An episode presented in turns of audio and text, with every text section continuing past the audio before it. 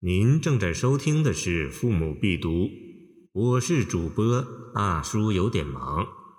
欢迎您点击订阅按钮，收藏本专辑。《扶风豪士歌》李白。洛阳三月飞胡沙，洛阳城中人怨嗟。天津流水波赤血，白骨相称如乱麻。我亦东奔向吴国，浮云四塞道路赊。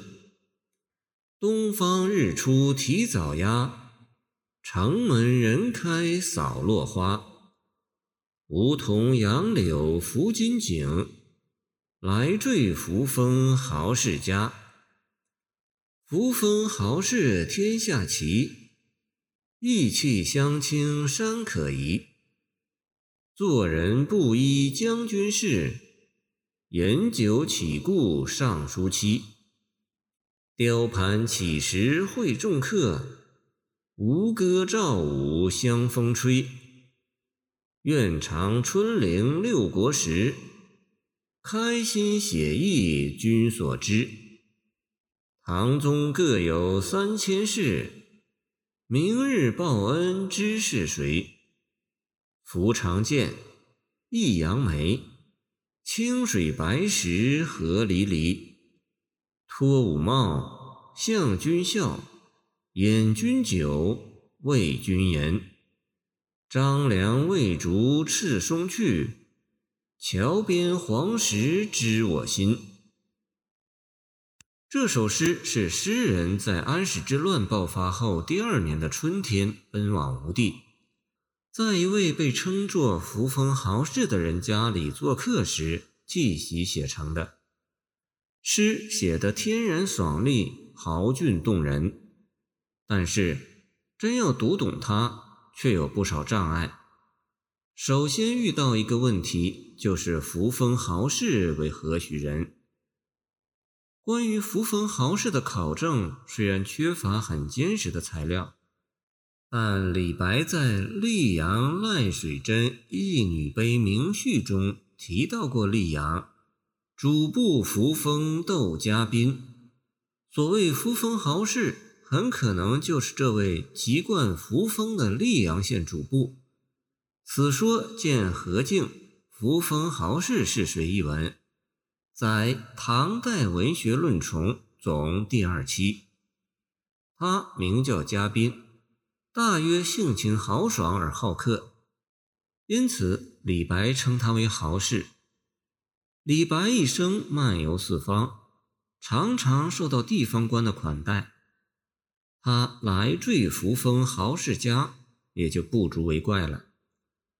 诗一开始只写时事：洛阳三月飞胡沙，洛阳城中人怨嗟。天津流水波赤血，白骨相称如乱麻。这一年的正月，安禄山在洛阳称大燕皇帝，洛阳成了叛军的政治中心。暮春三月，江南正是莺飞草长时节，洛阳却天昏地暗，胡尘飞扬。洛城西南的天津桥下。血流成河，洛城的郊野白骨如山，这是何等触目惊心的悲惨景象！在这国难当头的时刻，李白采取了什么具体行动呢？我亦东奔向吴国，浮云四塞道路赊。他向着东方奔亡了。如何看待李白的东奔，是我们遇到的第二个问题。这需找一些旁证。李白在同一时期所作《经乱后将毕帝眼中刘正吹宣城》诗中写道：“我垂北冥翼，窃学南山豹。”看来他是打算静息福处，以待时机。在同期所作《猛虎行》诗中，他又写道。张良未遇韩信贫，刘向存亡在两陈。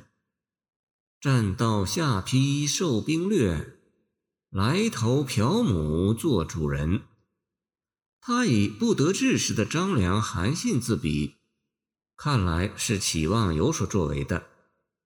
其东奔，说不定正是要寻找报国的门径。而“浮云四塞，道路赊”一句，不正表现了出路难觅时那种迷茫心情吗？感谢您的收听。